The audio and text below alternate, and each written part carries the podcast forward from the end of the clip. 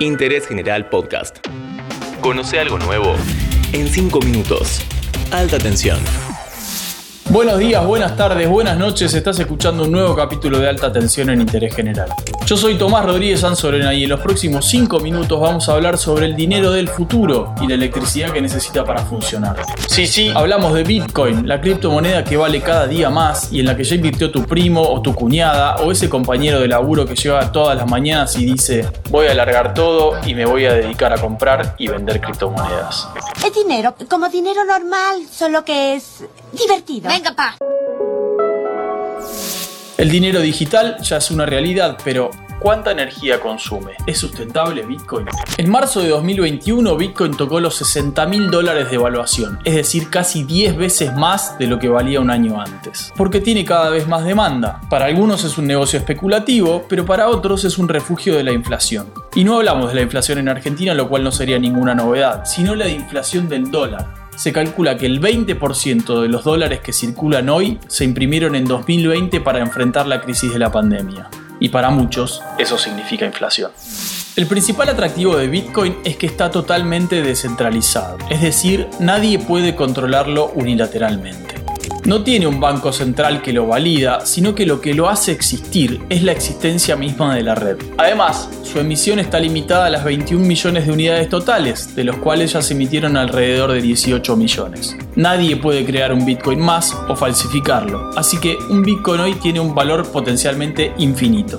Bitcoin está sostenido sobre blockchain, que es una especie de registro contable gigante e inalterable. Cada vez que se realiza una transacción, queda asentada en ese registro.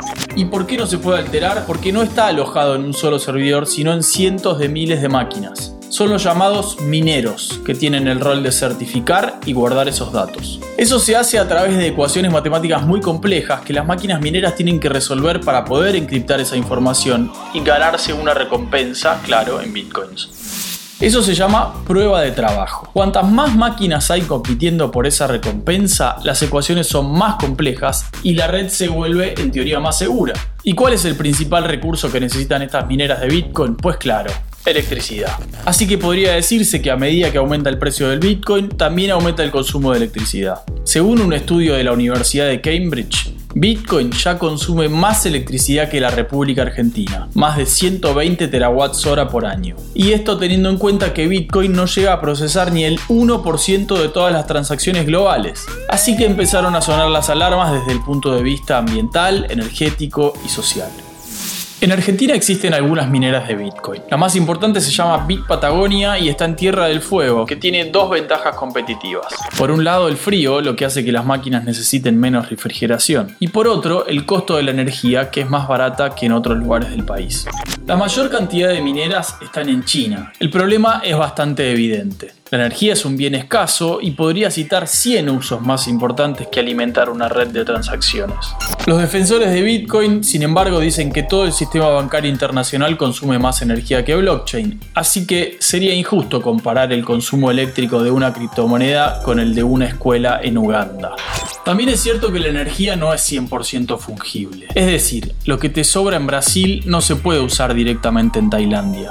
Por eso es que las criptomonedas tienen que pensarse como fenómenos locales, entender qué consumen, de qué fuente, cuándo y cómo. El problema con Bitcoin, en el fondo, es su mayor virtud, la prueba de trabajo, que es la que garantiza su seguridad.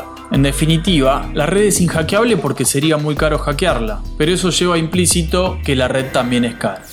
La solución más interesante para este problema no es hacer prueba de trabajo 100% renovable. Construir un panel solar requiere muchos recursos y ocupa terreno. Por eso no, la solución parece estar llegando del propio mundo de las criptomonedas. Ethereum, que es la segunda cripto más grande después de Bitcoin, tiene planeado pasar su protocolo de prueba de trabajo a una prueba de participación. Si te interesa el tema, googlealo. Lo importante es que consume mucha menos energía.